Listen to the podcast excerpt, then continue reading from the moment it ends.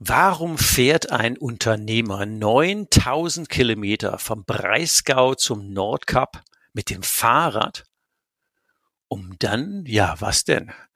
Um zu testen, ob agile Managementmethoden funktionieren? Hey, schön, dass du da bist. Herzlich willkommen im Wegebedarf Podcast Unternehmer sein, neu denken.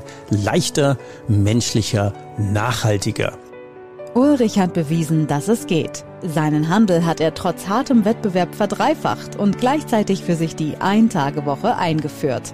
Seit dem erfolgreichen Verkauf seines Unternehmens ist er Wegbegleiter für Unternehmermenschen wie dich, die auch ihre Lebensziele leichter, menschlicher und nachhaltiger erreichen wollen. 100% pragmatisch. Gerne begleite ich auch dich auf deinem Weg deinem Weg in die Übernahme, deinem Weg in die Eintagewoche, deinem Weg zur Übergabe oder ganz einfach auf deinem Weg in dein nächstes Wunschlevel. Ich sag's mal so, lieber barfuß am Strand als Anzug im Hamsterrad. Fühl dich eingeladen. Es gibt Wegebedarf. Unternehmer sein, neu denken. Leichter, menschlicher, nachhaltiger. Ja, 9000 Kilometer mit dem Fahrrad, über 9000 Kilometer mit dem Fahrrad von Breisgau zum Nordkap und zurück, um auszutesten, ob agile Managementmethoden auch im Tagesalltag eines Fahrradfahrers funktionieren. Darüber rede ich heute mit Michael Habighorst, der genau das gemacht hat.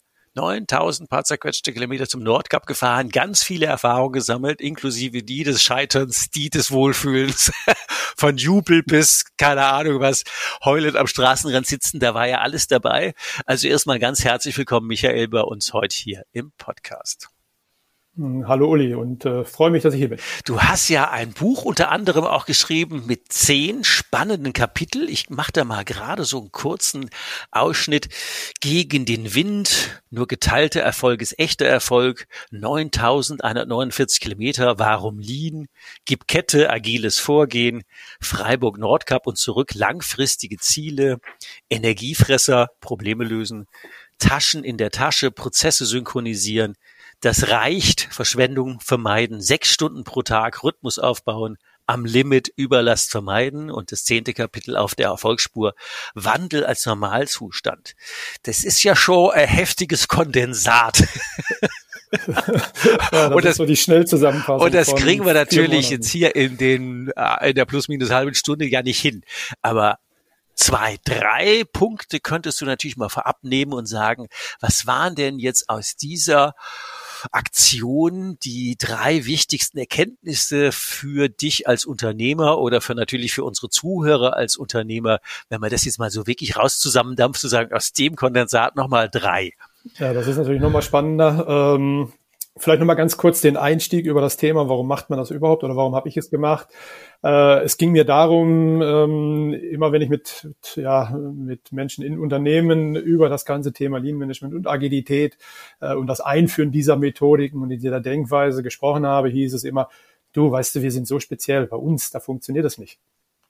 Aber bei den anderen, die das jetzt zuvor gemacht haben, ja, da ist alles viel, viel besser wie bei uns. Ähm, und das, das nervt irgendwann und das hat mich dann irgendwann genervt und deswegen habe ich nach einer Möglichkeit gesucht, diese Managementmethoden mal an einem ganz anderen Projekt außerhalb des unternehmerischen Alltags auszuprobieren und mal wirklich schauen, wie weit komme ich denn damit. Ähm, eine, gut, eine gute Transferleistung. Äh, Transferleistung ja, genau. und auch, damit man das so ein bisschen einschätzen kann, wie groß diese Transferleistung jetzt wirklich ist. Äh, ich bin im Vorfeld so zwei Stunden in der Woche Fahrrad gefahren.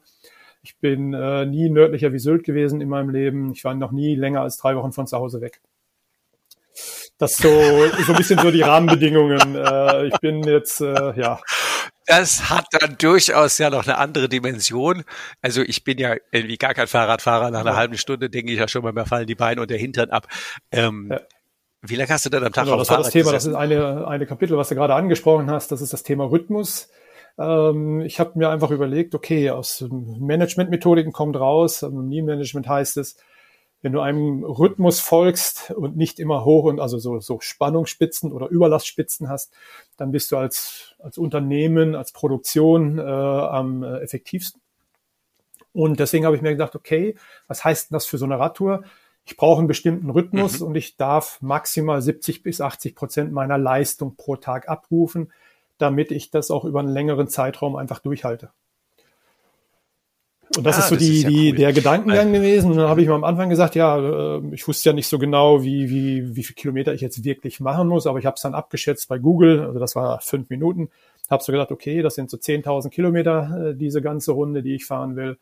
Ähm, jeden Tag 100 Kilometer, das wird ja irgendwie machbar sein, dachte ich so, ich habe den ganzen Tag Zeit. Äh, also ich muss jeden Tag 100 Kilometer fahren, wenn ich 100 Tage unterwegs sein will. Dann habe ich noch ein paar Rasttage, äh, damit ich auch äh, ja auch diesen Rhythmus einhalte.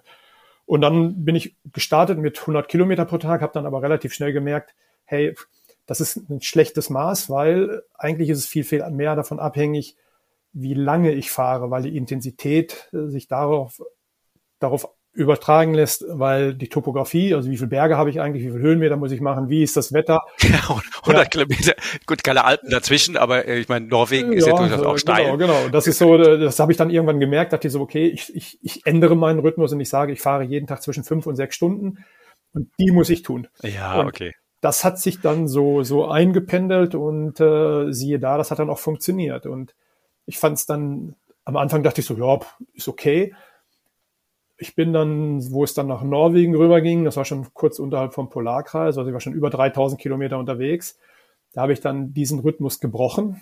Also ich bin sechs Stunden pro Tag in der Regel gefahren, bin sechs Tage gefahren und habe einen Ruhetag gemacht. Also das waren meine beiden Rhythmen, die, mhm. ich, die ich hatte. Und habe dann ah, okay. äh, einen Tag gehabt, äh, beziehungsweise zwei Tage hintereinander, wo ich dann gesagt habe, ach, ich bin zwar schon sechs Tage unterwegs, aber ich will jetzt hier endlich übers Gebirge rüber, ich will rüber nach Norwegen.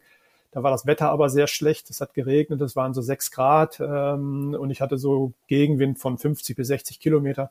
Also ich bin, bin, bin in der Ebene, ja, ja, also bin in der Ebene, ui, in der ui, ui. mit 9 kmh, teilweise nur mit 6 kmh gefahren, obwohl ich schon 3000 Kilometer in den Beinen hatte. Also ich war trainiert äh, an dem Zeitpunkt schon. Oh, das ist aber hart. 50 Stundenkilometer ja, Wind. Also das war wirklich eine, eine, eine, ziemlich heftige Ui. Nummer, war schon fast, oh. also war schon fast stürmisch und dann ging es halt auch in die Berge. So, und da habe ich dann diesen Rhythmus gebrochen. Also ich bin über mein Limit gegangen ähm, mhm. und habe dann gemerkt, ich bin völlig durchgefroren, ich muss unbedingt auf den Campingplatz, kam zum Campingplatz, wo ich unbedingt hin wollte, Campingplatz geschlossen, bin zum nächsten gefahren, der Super. war auch geschlossen und dann war ich eigentlich, ja, ich war fix und fertig, es ging nichts mehr. Das war down. Äh, genau, genau. Und dann äh, genau. habe ich, hab ich im Wald geschlafen. Ich hatte kein, kein Wasser mehr, ich hatte nichts zu essen mehr, äh, weil ich halt ja äh, da auch ein bisschen nachlässig war an dem Tag. Hab dann mir mit meinem Wasserfilter Wasser geholt aus dem, aus dem Sumpfgebiet. Der Wasserfilter war sofort verstopft. Ich habe so eine Viertelstunde, 20 Minuten an meinem Wasserfilter gepumpt, hatte so einen halben Liter Wasser herausgekriegt. Hab's aber nicht mehr auf die Spur gekriegt. Und das ist das Krasse, fand ich persönlich, wie schnell es geht dass man dann auch nicht mehr in der Lage war oder dass ich dann in dieser Situation nicht mehr in der Lage war, klar zu denken. Und ja, das ist ja schon übermenschlich. Ja. Also das, äh, da sind ja einige Sachen zusammengekommen. Aber da merkt man in Anführungszeichen, wie dünn das ja. Eis ist, weil eigentlich ist es ja alles normal. Es ist eine Straße, genau. es ist ein Land, ein Campingplatz, auch wenn der zu ist, gibt den nächsten. Aber wenn man dann over, over limit ist, ähm, dann hast du echt Hirnaussetzer. Das kann ich 100% nachvollziehen. Genau. Das ist so mehr. dieses Thema, was ich so gemerkt habe. hey, also in diese Überlast, da kommt man schneller, als man meint. Und das, das viel krassere war, am nächsten Tag bin ich dann ja normal weitergefahren. Und da hatte ich, hatte ich den einzigen Schaden am Fahrrad während der gesamten Tour. Das war ein Platten. So, und jetzt muss man kurz wissen, ich habe den Rahmen, den Fahrradrahmen mit einem Freund selber gebaut. Der, mein Freund von mir, der, der schweißt Fahrradrahmen so als Hobby. Ähm, äh, ich habe dann das Fahrrad komplett selber aufgebaut. Also das heißt, ich bin auch technisch ein bisschen affin. Ähm, und jetzt stehe ich da mitten in Norwegen, irgendwo in den Bergen äh, und habe den Platten. Ich hatte alles dabei, aber ich habe mich außerstande gesehen, das zu reparieren. Ich habe fast geheult. Und das hat mir so gezeigt, es war nicht nur der Abend an dem Tag, wo ich, wo ich völlig fertig war und in die Überlast gegangen bin, sondern das war auch der nächste Tag. Und, und das war so ein Zeitraffer, was ich so gedacht habe, hey, was heißt das eigentlich für die Menschen im Unternehmen? Wie schnell, ja, genau, wie schnell kommt man eigentlich an so eine Position, an so eine Stelle? Äh, in den Burnout, ohne dass man es am Anfang wirklich gemerkt hat und so nach dem Motto, ja, es geht ja schon noch, ich habe ja, ich habe ja Reserven und ich bin ja gut trainiert äh, und und und und und und also das war schon ein, ein, ein ziemlich krasser Moment für mich und äh, auch ein bisschen, ich war so ein bisschen schockiert, äh, aber auch erst im Nachhinein, weil währenddessen habe ich es nicht mehr realisiert wenn jetzt Scotty vorbeigekommen wäre und hättest den Beam Me Up Knopf drücken können, dann wärst du auch zurück im Breisgau gewesen, oder? Ähm, nein, nicht Oder ganz. Den, nicht den, hätte ich nicht gedrückt, weil äh, ich habe eigentlich am zweiten Tag, äh, wo ich unterwegs war, gleich so die, ja, meine erste Aha-Erlebnis und mein erstes großes Learning, nämlich ähm, es hat ziemlich viel geregnet, gleich von Anfang an. Und ich bin, also die paar Stunden, die ich sonst gefahren bin, bin ich nur bei schönem Wetter gefahren. Äh, ich hatte ja auch gar kein Equipment. Ich habe mir das gesamte Equipment ja noch vorher gekauft und auch Regensachen. Und am zweiten Morgen bin ich dann aus dem Zelt raus und der Campingplatz stand so zwei, drei Zentimeter unter Wasser. Das war in Straßburg. Und es war am Schütten wie aus Eimern. Und da habe ich gedacht so, hey, pff, also so habe ich mir das aber nicht hier vorgestellt. Und äh, da habe ich mir dann das erste Mal Gedanken so gemacht, hey, was gibt's eigentlich für Abbruchkriterien, wenn man mal, äh, wenn man ein Projekt startet? Und ja, wann, genau, wann, wann ist, ist eigentlich der Exit? Und, mhm. und da habe ich dann mal nachgedacht und da bin ich eigentlich auf nicht so wirklich viele Sachen gekommen und ich hinterher stand für mich fest, okay, wenn ich krank bin, wenn es gefährlich ist oder wenn ich verletzt bin, dann kann ich nicht weiterfahren. Aber ansonsten gibt es keinen wirklichen Grund, aufzuhören oder zu stoppen. Okay. Und mit dieser Erkenntnis Weil man sieht. bin ich weitergefahren. Hinterher, so nachher wusste ich, das war der regenreichste Sommer seit Wetteraufzeichnung. Äh, von den 109 Tagen, die ich unterwegs war, hat es an 47 Tagen geregnet. Und es war, oh oh. es war aber nie ein Thema für mich, weil ich, weil meine Abbruchkriterien nie, ähm, ja, nie da waren. Und deswegen bin ich immer weitergefahren. Und deswegen war es in diesem Falle auch kein, kein Kriterium für mich. Ich hätte vielleicht mal eine Pause machen sollen, ja, aber ein Abbruchkriterium für das gesamte Projekt war es nie. Auch ein spannender Punkt. Vielleicht mal einen Schritt zurück zu dem Rhythmus. Ähm, das kenne ich. Ich habe die für mich mal die 90-90-1-Methode entdeckt. 90 Tage lang, 90 Minuten genau eine Sache machen. Und weil ich ja auch gerade ein Buch geschrieben habe, habe ich gesagt, da mache ich genau damit. Ich stehe morgens um halb sieben, habe ich einen Kaffee fertig und dann fange ich an zu schreiben und bis um acht wird geschrieben und äh, nicht die Menge Seiten oder Zeilen, sondern 90 Minuten. Und das ist so schön gelaufen. Manchmal war ein ganzes Kapitel fertig, manchmal war ein bisschen mehr. Ähm, aber nach 90 Minuten ähm, frühstücken gehen, fertig und dann normaler Tagesablauf und da war das Ding nach 90 Tagen auch fertig.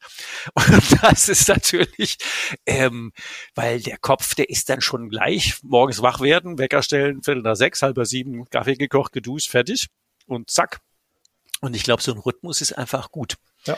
Und auch dieses Abbruchkriterium-Thema zu sagen, no better what, wir haben doch jetzt ein Ziel. Das ist, äh, glaube ich, auch ein gutes Learning. Wir kamen ja jetzt über diesen Ausflug, was gut ist. Sie hätte eh die Frage gestellt, wo kam die Idee her? Die haben wir ja mhm. jetzt schon. Ähm, und was ist, äh, was galt es zu testen? Das haben wir ja auch schon.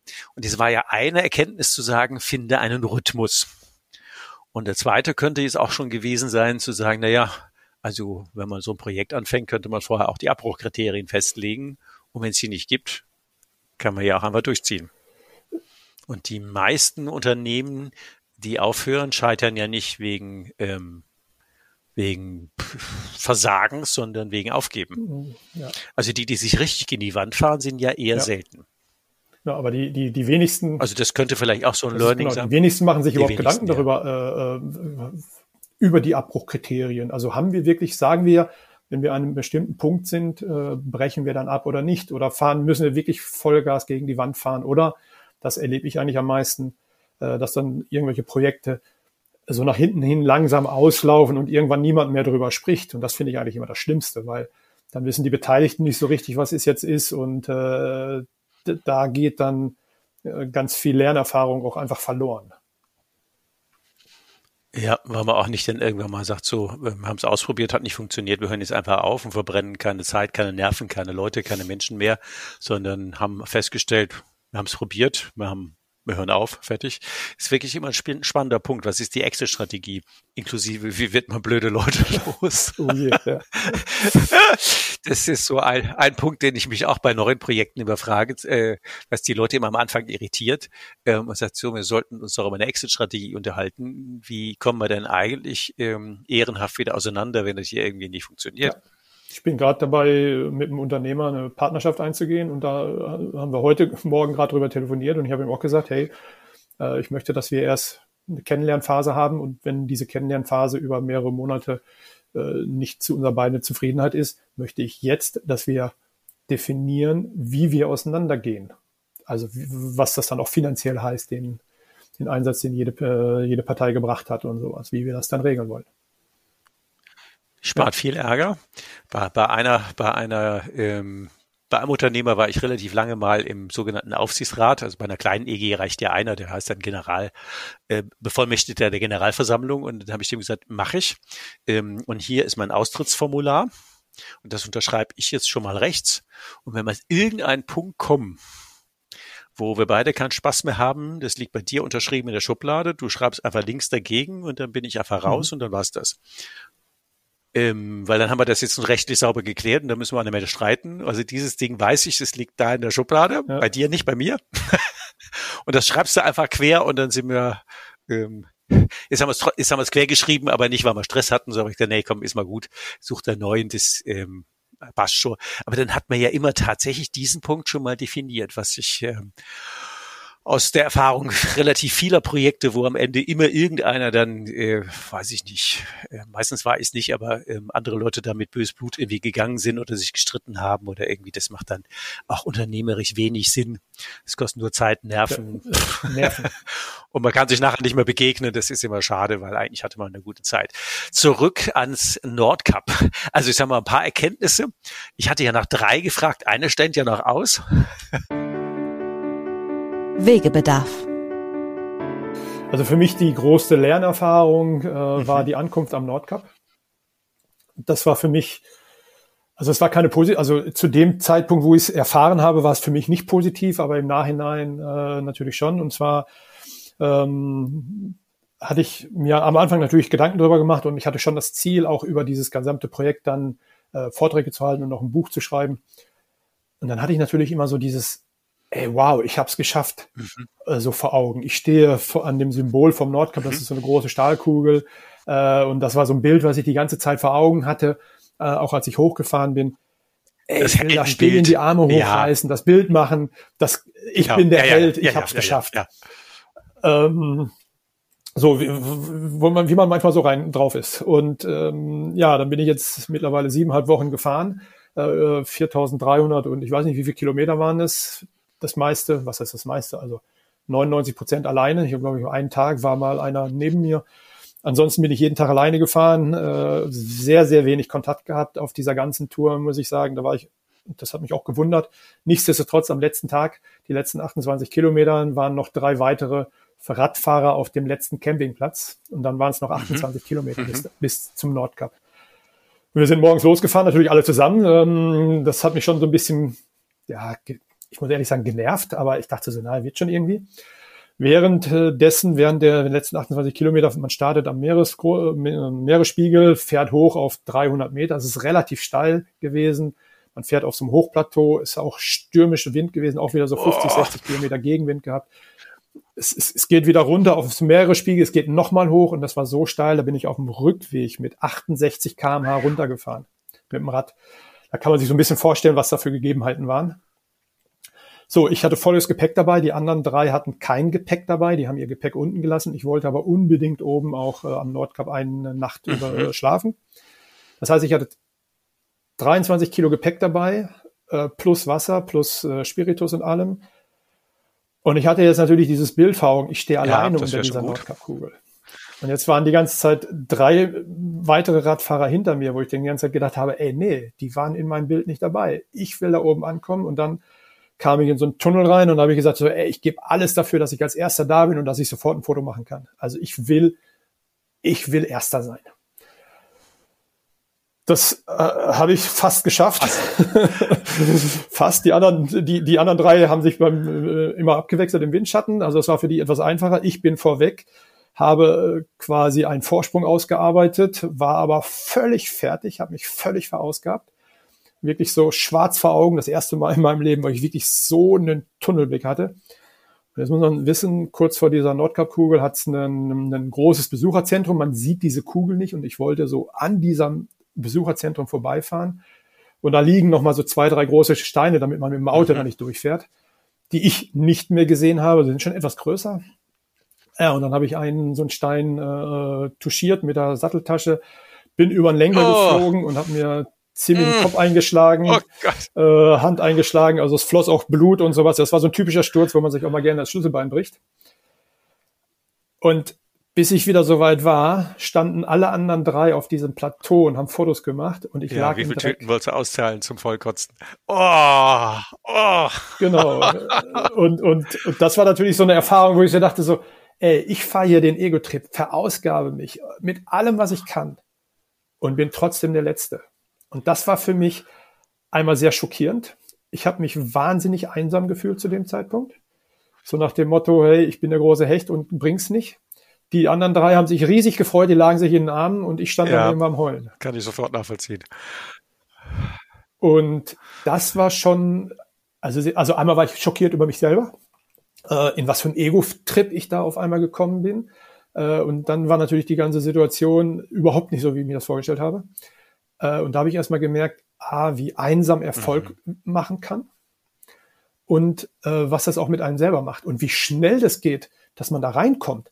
Äh, und das waren schon so für mich im Nachhinein sehr schockierende äh, Erkenntnisse, ähm, wo ich aber immer noch von zehre mittlerweile, wo ich sage so, hey, äh, nee, nee, also das bin, so will ich nicht sein und so bin ich nicht und äh, ja, ach, das war auch ein spannendes Learning, Sachen. wie schnell auch das geht, dass irgendwie der Hormonhaushalt die Steuerung übernimmt, weil jetzt Adrenalin geflutet ähm, in irgendeinem völlig verstandfreien Kanal oder Tunnel fährt. Da hinten sehe ich auch, das sehen jetzt unsere Hörer natürlich nicht, das Bild von dir am Nordkap, wo du da stehst, genau. Das habe ich am nächsten Tag gemacht, als die anderen weg waren. und wie wichtig war das? Also man hätte ja sagen können, so jetzt macht ihr Bild von mir, es geht immer hin und also das wäre ja, also Verstand gesteuert wäre das ja relativ easy gewesen. Da macht jeder sein Bild und man knipst sich gegenseitig, man macht ein Gruppenbild von den drei, da brauchen die nicht die langen Ärmchen machen und dafür drehen wir dann rum und dann machen die ein Bild von einem mit Fahrrad, ohne Fahrrad. Ähm, wäre ja eigentlich easy gewesen, weil für was muss man das gewinnen? Aber der Kopf war dann irgendwie, oder beziehungsweise ja. der Adrenalinschub, der, das ist auch krass, oder? Wie schnell man sich in sowas reinsteigert, so, völlig so rational. irrational. Genau. Also so, so, so rational gesehen, also sage ich so, du hast völlig recht. Aber keine in Chance. dieser Situation. Völlig, völlig reingesteigert. Keine Chance. Und, und das, das fand ich ja so schockierend. Also wirklich, also das war ja genau äh, jetzt, jetzt so im Nachhinein sage ich auch, ey, habe ich aus, bist du eigentlich bescheuert gewesen oder so? Ne? Und ähm, aber ich kann es nachvollziehen, wie schnell das geht und wie wenig man das dann äh, teilweise unter Kontrolle hat, wenn man das nicht mal aktiv. Und das ist dann das jetzt wieder auch zurück, zumindest mal vermutet, äh, könnte ja eine nette Analogie sein, was ja manche Unternehmen mega in Stress versetzt. Ähm, zumindest auf der vertrieblichen Ebene nenne ich das manchmal Vertriebsgaga sagen, worum ging es jetzt auch genau?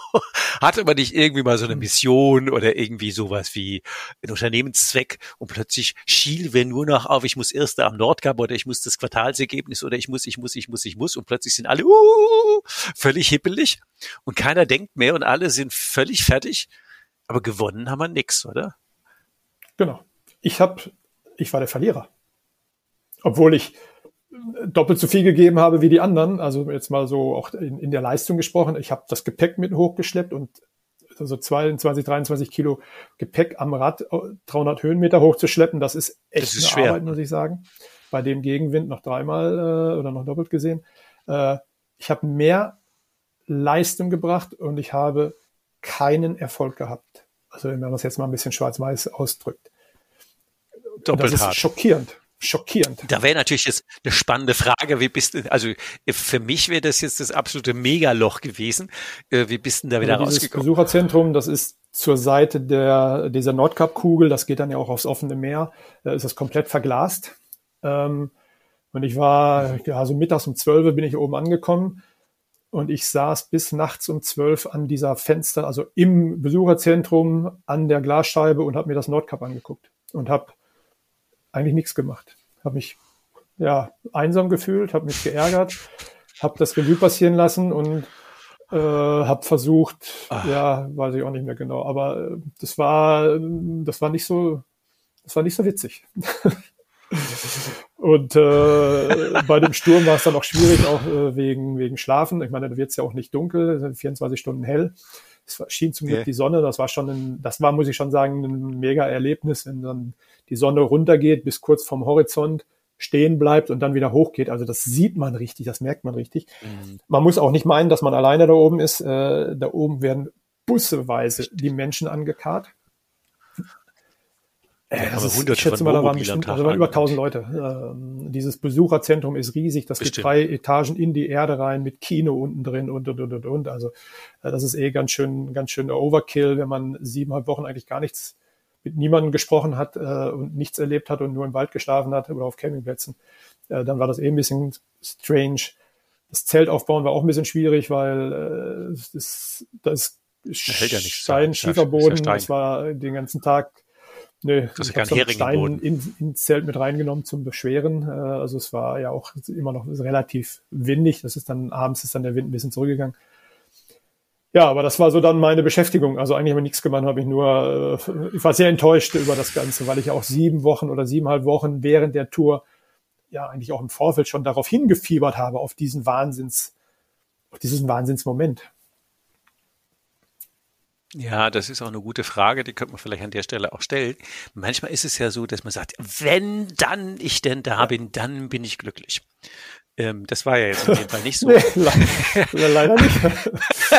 also, und äh, ich behaupte ja, also die Frage ist nicht, ähm, ähm, nee, sag mal andersrum, ist es der Weg oder das Ziel, was einen glücklich macht? Und ich würde sagen, weder noch, es sind die Weggefährten, aber das warst du ja für dich alleine in dem Punkt. Also wer war denn mit dir? Mhm. Das wäre zumindest meine Antwort, dass das ähm, nicht wichtig ist, dass das Ziel erreicht wird oder dass äh, der Weg ganz toll ist, sondern dass man auf dem Weg ähm, gut mit sich umgeht. Und das wäre natürlich eine gute Frage, auch für den Heimweg. Was, äh, wie hast du denn das geschafft? Weil du hast ja jetzt nicht den Sieger-Epos, also das weiße Heimgaloppieren als weißer Ritter auf dem weißen Schimmel, war da ja jetzt nicht so. Ja. Äh, nicht so gewährt. Ähm, wie hast du denn dann den Heimweg gemanagt? Weil das war dieselbe Route ja nochmal Retour. Wegebedarf. Auf ein Wort. Ja, also es war nicht dieselbe Route, aber es waren nochmal äh, genauso viele. Also die Menge, Kilometer. die Menge Kilometer, genau, ja. Genau, wobei die, der Rückweg war etwas länger. Ähm, das war, aber um auf deine ursprüngliche Frage zu kommen, das war am Anfang meine größten Bedenken. Ich habe so gedacht, also zum Nordkap, das werde ich irgendwie schaffen. Also da, das, das wird irgendwie klappen. Mhm. Das war ja auch ein, ein riesiges Magnet. Äh, also dieses ja, Bild, klar, was ich vor Augen hatte, das war emotionsgeladen für mich. Äh, und dieses Bild vor Augen, muss ich sagen, das ist, das ist ein, das ist ein Magnet, das kann man sich nicht vorstellen. Äh, und dieses Magnet, diesen Magneten hatte ich natürlich auf der Rückfahrt ursprünglich nicht, weil vielleicht kommen wir nach Hause, ja, aber da bin ich ja eh schon immer und, und das kennt man ja. Genau, das kenne ich ja und das ist jetzt natürlich emotional nicht so gebunden. Ja, äh, natürlich auch, aber das ist schon was anderes und diese Frage habe ich mir die ganze Zeit gestellt und ich konnte sie erst, nachdem ich wirklich oben war, ähm, habe ich das erste Gefühl dafür bekommen. Ich bin, nachdem ich dann losgefahren bin, zurückgefahren bin, ähm, hat sich dieses, ja, die Ankunft war halt eine Enttäuschung für mich, aber diese Enttäuschung hat sich relativ schnell gelegt, das muss ich okay. auch ganz klar sagen. Äh, das war am nächsten Tag, habe ich mich damit so einigermaßen abgefunden gehabt. Ich habe dann auch am nächsten Tag, ich bin extra etwas früher gefahren, die drei unten nochmal auf dem Campingplatz getroffen, was sehr, sehr herzlich war, muss ich sagen. Das war so wie, ich treffe alte Bekannte wieder. Okay. Äh, ne, Frieden das, gemacht. Frieden mit mir geschlossen. Äh, die haben das sehr gar gut. nicht so mitgekriegt. Äh, ich hatte, ich habe zu zwei von denen habe ich äh, immer noch mal wieder sporadisch Kontakt und ich habe denen ah, das, cool. nachdem ich wieder zu Hause war, habe ich denen das auch mal erzählt, wie es mir da oben ging äh, und die meinten, ja, die haben das gar nicht so mitgekriegt, weil sie mich auch gar nicht gesehen haben, weil ich mich äh, dann relativ schnell äh, ja auch, sage ich mal, verdrückt habe. ähm, also sie haben das Schlachtfeld, das Schlachtfeld nicht gesehen, wo du ja, ähm, wie es mir so richtig, wirklich Kopf, ging. Das, Kopf, das, Kopf über vom Fahrrad. Ja, ja, genau. Das, das, haben sie eh nicht gesehen, aber die haben auch nicht so richtig gemerkt, wie es mir ging. Okay, äh, gut. So, also das, das äh, nochmal zur Erklärung. Und Das würde ja auch fürs normale Unternehmerleben oft gut passen, dass man ja. an der Spitze oft einsam ist und das, das Umfeld gar nicht weiß, wie es einem geht. Das könnte auch vorsichtig eine Parallele sein, die vielleicht der ein oder andere auch kennt. Da, da gehe ich von aus. Ja, ähm, also zumindest mir kommt das bekannt vor. Ja, ja. Und ähm, ja, dann, dann ging relativ schnell, also der erste Tag, der war noch ganz entspannt, aber dann da oben, also die letzten zwei, drei Tage zum Hochfahren, beziehungsweise dann das Runterfahren, da ist, das ist schön hügelig, da sind ganz wenige Bäume, ähm, aber äh, das Wetter war da auf einmal echt schön. Ich, ich hatte da die wärmsten Tage von der ganzen Tour. Es war auf einmal 28 Grad äh, wow. und strahlender Sonnenschein. Und ich habe dann auf so, ein, so einer Hochebene äh, geschlafen, wo unten dann die Rentiere rumgelaufen sind. Und ich saß oben auf so einem Hügel und habe mir das dann stundenlang angeguckt. Ja. Und das war schon genial, muss ich sagen. Also das hat so eine Energie gebracht und dann habe ich mich richtig auf den Rückweg gefreut. Produkthinweis. Hey, drei Einladungen an dich, weil du als treuer und regelmäßiger Hörer natürlich auch, sonst würdest du den Podcast nicht hören, von höher, schneller, weiter zu leichter, menschlicher, nachhaltiger kommen willst. Die erste Einladung. Endlich kommt mein Buch, die Ein-Tage-Woche wirklich erfolgreiche Unternehmer haben Zeit in die Läden. Dauert noch ein bisschen im Januar. Ähm, Ende Januar wird ausgeliefert, also sind noch drei Wochen hin. Aber wenn du magst, würde ich dir Special Offer schon ein signiertes Autorenexemplar vorab schicken und statt 25 Euro würde ich dir nur 20 Euro äh, berechnen, weil ich ja ein Stück weit Autorenrabatt krieg und den würde ich dir einfach weitergeben aber vor allen Dingen hättest du dann ein signiertes Exemplar und das viel schneller. Einladung Nummer zwei. Als Unternehmer sind wir ja ganz oft mit unseren Entscheidungen und mit unserem ja, Tagesalltag und was uns so bewegt, allein unterwegs, obwohl wir ja viel unter Leuten sind, aber mit wem kann man sich denn auf Augenhöhe wirklich austauschen? Und ähm, die, Stepp, die, die Stehtische, Häppchenempfänge mit Sekt und Schaulaufen, naja, die bringen einem nicht so dolle viel weiter. Und deswegen haben wir mit ein paar coolen Unternehmern eine Unternehmer-Community gegründet, die 100 plus Community. Die Webseite heißt auch so www100 als Zahl plus als Wort dot Community, da findest du mehr Informationen. Und vor allen Dingen findest du da die Unternehmer, die ganz pragmatisch, ganz hemdsärmelig sich um ja, das Thema Lebensqualität von Unternehmer kümmern. Also im weitesten Sinne Geld, Zeit und Gesundheit, die drei größten Engpassfaktoren im Unternehmerleben. Wie kriegt man die dann leichter, menschlicher und nachhaltiger hin? Da haben wir ein Team von coolen Experten und zum Beispiel jeden Mittwoch ein 100 plus Experten-Webinar, wo wir sehr pragmatisch, sehr hemdsärmelig, ähm, sehr kollegial miteinander umgehen und einfach uns über die Schultern gucken und sagen, wie macht denn der das? Wie geht denn das mit Vermögen? Wie geht denn das mit Immobilien? Wie geht denn das mit Steuern sparen? Wie geht denn das mit Zeit haben? Wie geht denn das? Also all die Dinge, die uns im Tagesalltag bewegen und wirklich sehr hemdsärmelig. Und ich habe ihm den Untertitel gegeben, 100 plus Community ist wie nach Hause kommen für Unternehmermenschen. Also fühl dich eingeladen, sei auch dabei und umgib dich mit Menschen, die ähnlich ticken, die auch vom höher, schneller, weiter zum leichter, menschlicher, nachhaltiger wollen. Einladung Nummer drei, very special. Einmal im Jahr startet meine Jahresgruppe für Unternehmer, die wirklich, wirklich, wirklich was vorhaben, nämlich die ihre Lebensziele erreichen wollen und vor allen Dingen die Zeit dazu sich freischaufeln, dass sie ihre Lebensziele besser und sicherer und sehr systematisch erreichen. Sechs bis zehn Unternehmer, die ja ein paar Mal zu mir hier in die Pfalz kommen, dreimal drei Tage plus einen Tag, wandern wir hier in der Pfalz und ähm, arbeiten sehr systematisch daran, wie man die Lebensziele erreicht. Und zwischendurch gibt es natürlich Einzelcoachings und Gruppencoachings. Wir sind mit zwei Coaches unterwegs. Und ähm, die ganze Show dient nur dazu, dass jeder der zehn Teilnehmer, maximal zehn, seine Lebensziele, das nächste Level als Unternehmer, seine Lebensqualität deutlich besser erreicht, als würde er da jahrelang alleine weiter dran rumbasteln. Also Fühl dich eingeladen, eine der drei oder auch gerne alle drei Einladungen anzunehmen. Und für alle drei meine E-Mail-Adresse steht ja in den Show Notes. Wegebedarf. Dann habe ich mich richtig auf den Rückweg gefreut, weil, das habe ich dann richtig gemerkt, ich wusste jetzt, was auf mich zukommt.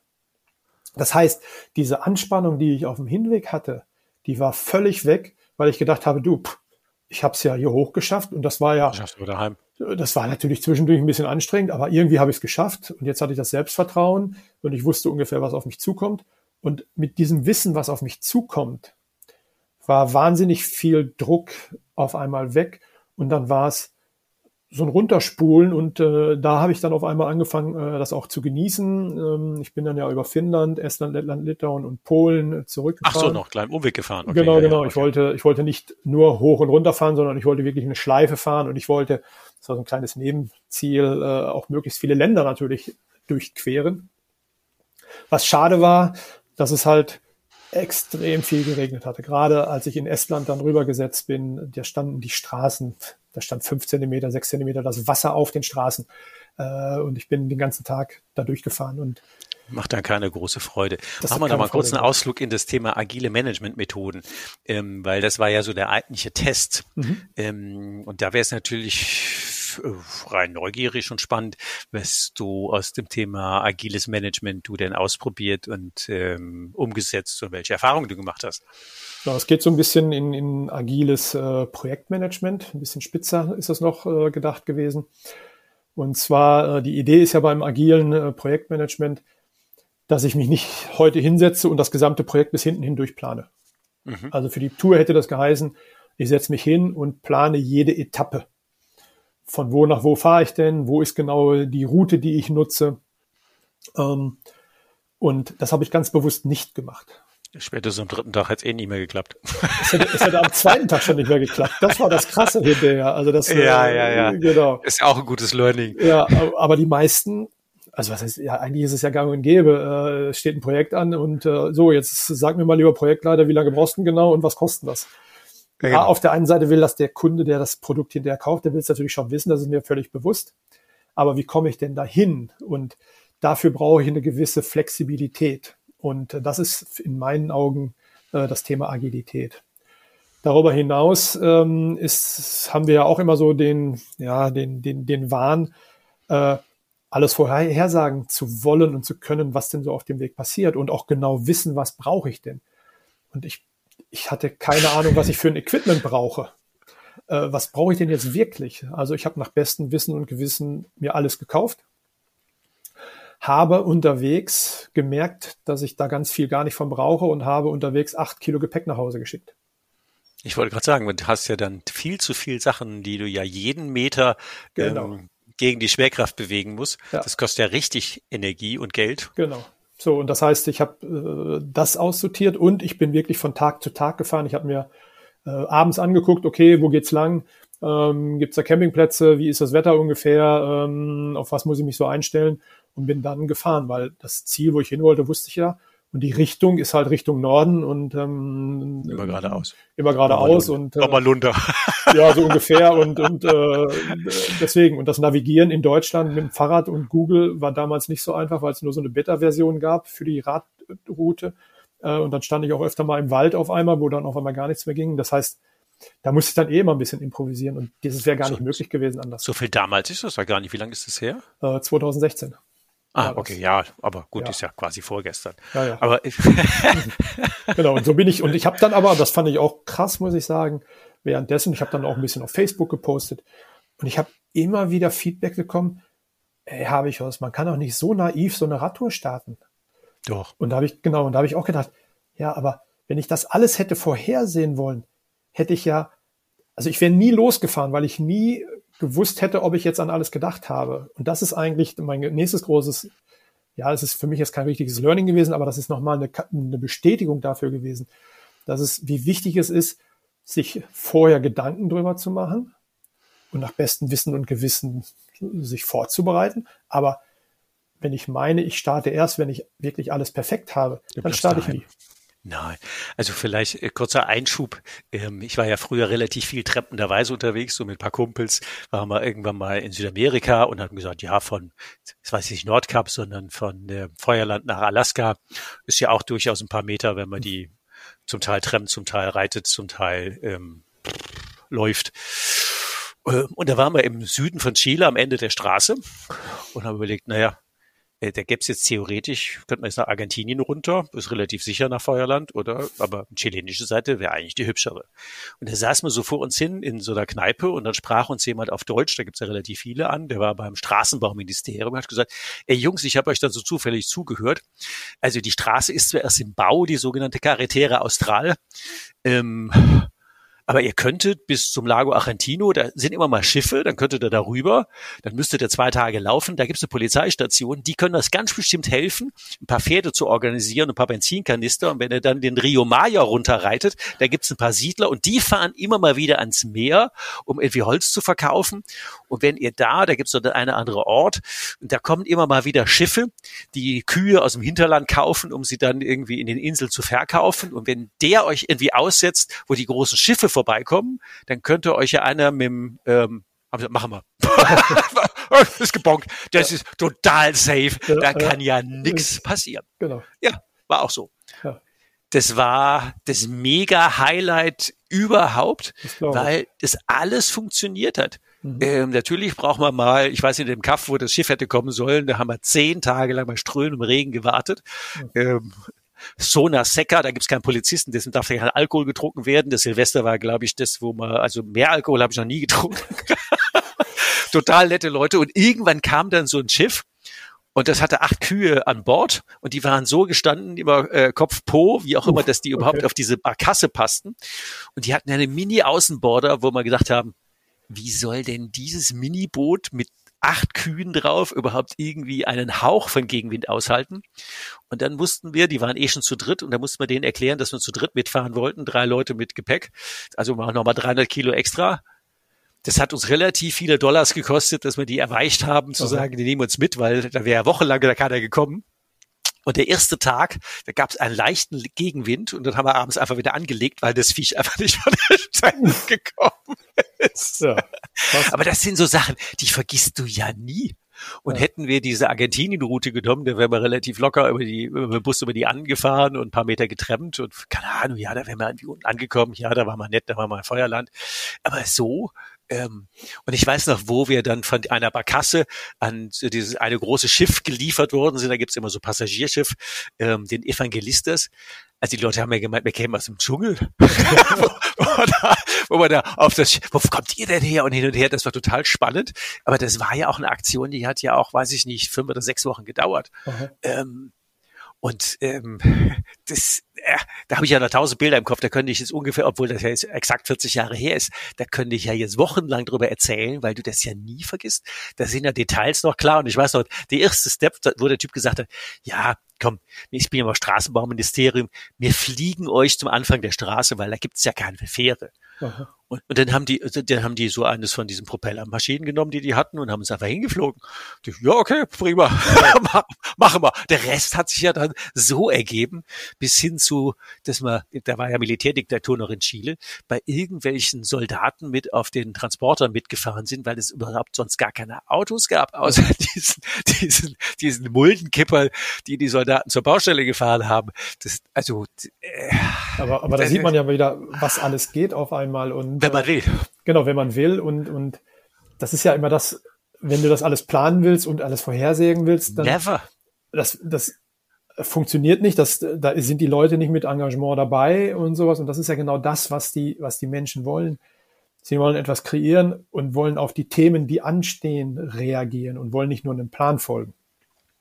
Genau, und dann wird es ja, wenn du jetzt das agil nimmst, zu sagen, ich genau. plane Tag für Tag und gucke ja. mit den Ressourcen, die da sind und mach einfach das, was geht und breche das auf die überschaubare Einheit runter, dann hast du ja abends zumindest mal meistens das Gefühl, was geschafft zu haben. Genau. Und, und wenn du dem anderen ja. folgst, dann hast du ja immer das Gefühl, du bist außer Plan, du hängst hinten dran, du bist nur im Stress.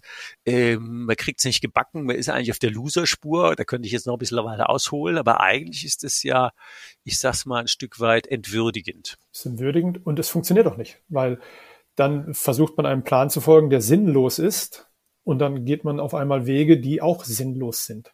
Ja, aber wir müssen dem Plan folgen, das haben wir doch beschlossen. Genau. So, und, dann ist das äh, Ziel nicht mehr so wichtig, ja. sondern nur noch der Plan. Ja. Ähm, und dann wird's ein bisschen hohl. So, mit Blick auf die Zeit, das haben wir doch schon 39 Minuten oh. tatsächlich geplauscht, ähm, was aber gut ist. Ähm, na, eine Frage, du hast ja jetzt nicht nur das eine Abenteuer, sondern du hast ja anscheinend Spaß an solchen Challenges. Und da wäre natürlich die Frage, ähm, wozu eigentlich? Was ist denn so vom Rallye-Fahren, das sprengt jetzt den Rahmen oder vom Meditieren oder von brasilianischen Kampftanz? Ähm, da bist du ja anscheinend ein wenig äh, wie soll man sagen, an den Grenzen ähm, unterwegs. Wofür? Ja, Grenzen, äh, also für mich sind es keine Grenzen. Für mich ist es okay. mehr äh, das Umgekehrte, nämlich äh, was gibt es eigentlich alles in der Welt und ähm, wo lohnt es sich mal hinzugucken und was kann man einfach mal ausprobieren? Und ich, ich, äh, ich persönlich habe mir vor Jahren mal gesagt, hey, ich möchte jedes Jahr eine ungewöhnliche, ursprünglich habe ich sie mal genannt, ich will eine coole Aktion pro Jahr starten. Mhm. Ähm, und die ist mal einen halben Tag und die ging dann bis zu meiner Radtour, die mehrere Monate ging. Äh, aber mir geht es darum, auch mal seinen Geist ein bisschen zu erweitern und über den eigenen Schatten zu springen. Und da sind viele Sachen gewesen, wo ich gesagt habe im Nachhinein, na okay, das brauche ich auch nicht nochmal. Aber ja. dann habe ich es selber mal ausprobiert und dann kann ich selber für mich auch ähm, beantworten, diese Frage. Und ich mag es überhaupt nicht, diese Aussage, hey, das funktioniert alles nicht, das ist alles blöd, das mache ich nicht. Und, und, und um diesen Rahmen zu sprengen, bin ich damit angefangen und äh, bin bei einigen Sachen bin ich hängen geblieben, die ich heute immer noch mache. Also das Rallye-Fahren ist ein so ein Thema. Bei einer meiner besten Freunde gehe ich, äh, gehe ich ja zweimal im Jahr, einmal bis zweimal im Jahr äh, fahre ich lange Offroad-Rallyes, also die mehrere Tage gehen. Ähm, Capoeira mache ich mittlerweile äh, seit über zehn Jahren. Äh, ich habe heute auch wieder Training. Ich gebe das Training heute auch. Okay. Ähm, also bin da so weit, war ein paar Mal in Brasilien schon deswegen, äh, habe aber auch schon in Shanghai, wenn ich geschäftlich unterwegs war, äh, Capoeira gemacht, wo man auf einmal einen Draht, also sofortigen Draht kriegt zu den Einheimischen, was auch immer super spannend ist. Ähm, und äh, ja, das, das ist eigentlich ja äh, einfach eine Erweiterung und eine Bereicherung für mich, für mich als Person, äh, genauso wie mit dem Meditieren. Das ist ein ganz anderes Extrem. Äh, das letzte Mal oder dieses Jahr war ich einmal sieben Tage äh, bei einem Meditationsretreat, wo ich dann auch gemerkt habe, hey, das ist aber mal eine ganz andere Ebene, auf der man sich bewegt. Das ist ja auch mal spannend. Also ich, ich finde es einfach bereichernd für mich in Person und ich kann es nur jedem ans Herz legen, äh, auch mal nicht ganz alltägliche Sachen zu machen und ausprobieren und im Nachhinein sich überlegen, hey, hat mir das Spaß gemacht oder nicht? Das wäre eine gute Überleitung zu den drei Tipps, die wir am Ende einer Folge immer gerne an unsere Hörer geben. Also vielleicht wäre es der erste Tipp schon mal zu sagen, ey, mach mal was Außergewöhnliches. Das, was du nicht jeden Tag machst, um einfach mal ähm, zu gucken, was geht denn da noch? Was wären denn Tipp zwei und drei? Wegebedarf. Drei Tipps für dich. Tipp zwei und drei. Also Tipp zwei ist auf jeden Fall so ein Thema, ähm, wenn, wenn du wirklich was Außergewöhnliches machen willst oder auch mal eventuell was Größeres machen willst, überleg dir, warum du das machen willst das muss irgendeinen Grund muss es ja schon in dir geben und versuch das mit einem Bild zu verknüpfen, was eine emotionale Wirkung für dich hat.